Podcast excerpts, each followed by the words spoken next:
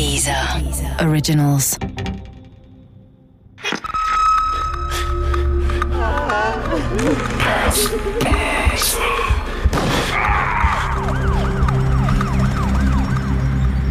Der Mitternachtsmörder, Teil 3. Kolja war nicht da, Markus konnte nicht. Also blieb nur ich, die Miriam nach Hause begleiten konnte. Obwohl das für mich eine mehr als doppelt so lange Strecke nach Hause bedeutete. Es wird schon nichts passieren, redete ich mir ein und baute auf meine Großstadterfahrung. Ohren und Augen auf. Jede mögliche Gefahr frühzeitig erahnen und ihr aus dem Weg gehen. Als wir nach Feierabend aufbrachen, hatte sich Miriam wieder im Griff. Nie zuvor war der Täter über zwei Frauen gleichzeitig hergefallen. Das schien sie zu beruhigen. Zunächst gingen wir schweigend in die entgegengesetzte Richtung meiner Wohnung. Wir begegneten niemandem. Die Stadt schien wie ausgestorben zu sein.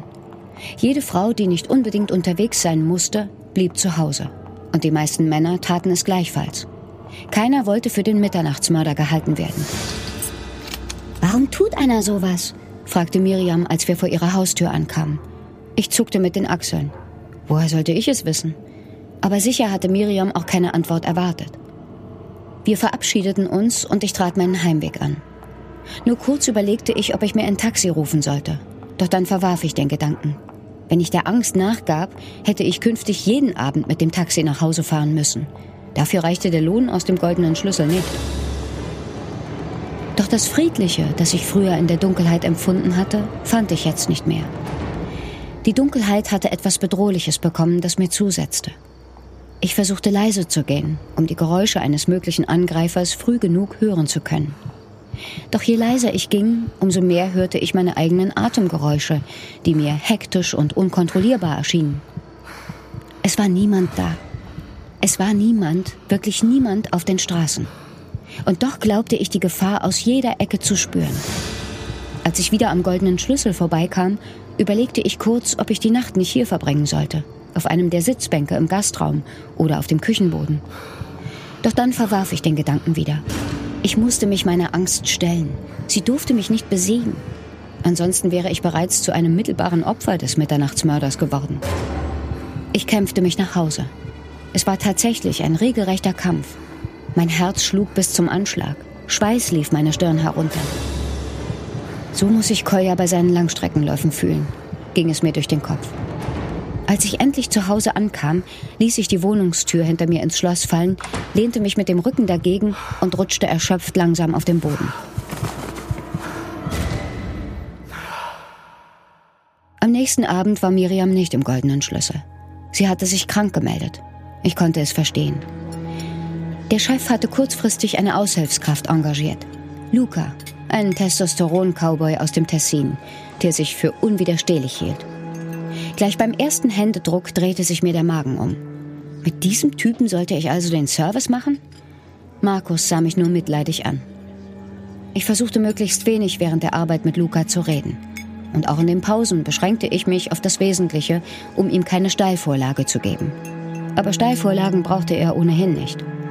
Gleich in der zweiten Pause fragte er unvermittelt, Willst du mich nach Feierabend nicht noch auf einen Shoppen einladen, deutsches Fräulein Wunder? Besser mich als den Mitternachtsmörder. Dann schwang er seine Hüften in bemüht erotischer Manier. Wieder drehte sich mir der Magen um. Scherze dieser Art konnte ich noch nie leiden. Und jetzt, da die Angst vor dem Mitternachtsmörder mich und ganz Bern beherrschte, noch viel weniger. Hätte ich einen Schoppen zur Hand gehabt, wäre er in seinem pickligen Almheini-Gesicht gelandet. Bis zum Feierabend versuchte ich, so gut es die Umstände zuließen, Luca aus dem Weg zu gehen. Wenn er in der Küche war, ging ich raus zu den Gästen.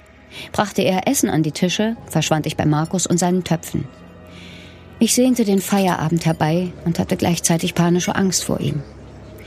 Markus musste wieder seine Schwester nach Hause bringen. Kolja bereitete sich weiter auf seinen Langstreckenwettbewerb vor. Und Luca zu fragen, ob er mich begleiten würde, war nun gar keine Option. Aber irgendwo da draußen fuhr der Mitternachtsmörder mit seinem Fahrrad durch die Stadt und suchte ein neues Opfer. Und dieses Opfer wollte ich nicht sein. Ich beschloss an diesem Abend für den kurzen Heimweg ein Taxi zu nehmen. Der Taxifahrer war nett, aber seine Geschwätzigkeit ging mir auf die Nerven. Er machte keinen Hehl daraus, dass die Angst vor dem Mitternachtsmörder gut für sein Business war. Er hatte jede Menge bestens bezahlter Nachtfahrten. Naja, dachte ich, irgendeiner profitiert immer. Natürlich war ich damals nicht die Einzige, die Angst hatte. Die Atmosphäre in Bern im August 2002 war kurz gesagt sehr hochgeladen. Also Frauen hatten Angst. Viele nahmen das Taxi. Also ich glaube, es war die beste Zeit für das Taxigewerbe.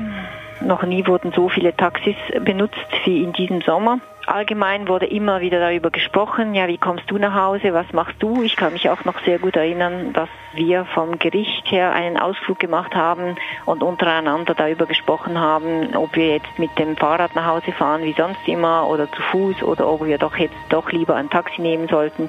Also ich denke, es war allgemeine Verunsicherung und Angst vorhanden. Zu Hause ärgerte ich mich über meine Angst.